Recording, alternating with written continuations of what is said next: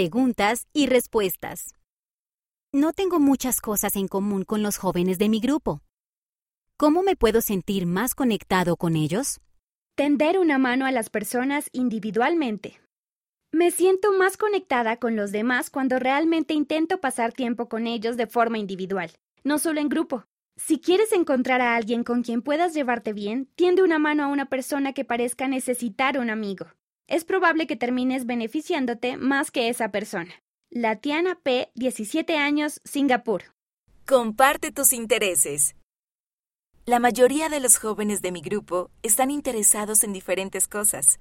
Me gusta preguntarles acerca de sus intereses, porque eso demuestra que me importan. Y eso también les da la oportunidad de que me pregunten acerca de mis intereses. Establecer conexiones con las personas lleva tiempo. Persevera. Emma H., 18 años, Utah, Estados Unidos. Busca cosas en común. Si quieres tener una relación más estrecha con tu grupo de amigos, busca cosas buenas y significativas que puedan hacer juntos, aunque sean muy pocas. Pueden encontrar una afición o un pasatiempo que todos disfruten. Pide ayuda al Padre Celestial y Él te inspirará. Carla B., 12 años, Perú. Aprecia las diferencias. Cuanto más tiempo paso con los jóvenes de mi grupo, más me gustan sus aspectos singulares. Aprendo a servirles mejor, lo cual me ayuda a acercarme a ellos y a Jesucristo.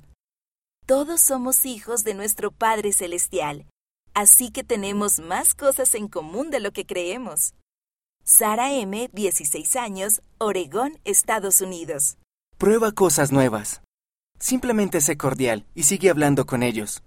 Sigue probando cosas nuevas para ser más inclusivo. A un joven de nuestro barrio no le gustan mucho los deportes, pero siempre juega con nosotros.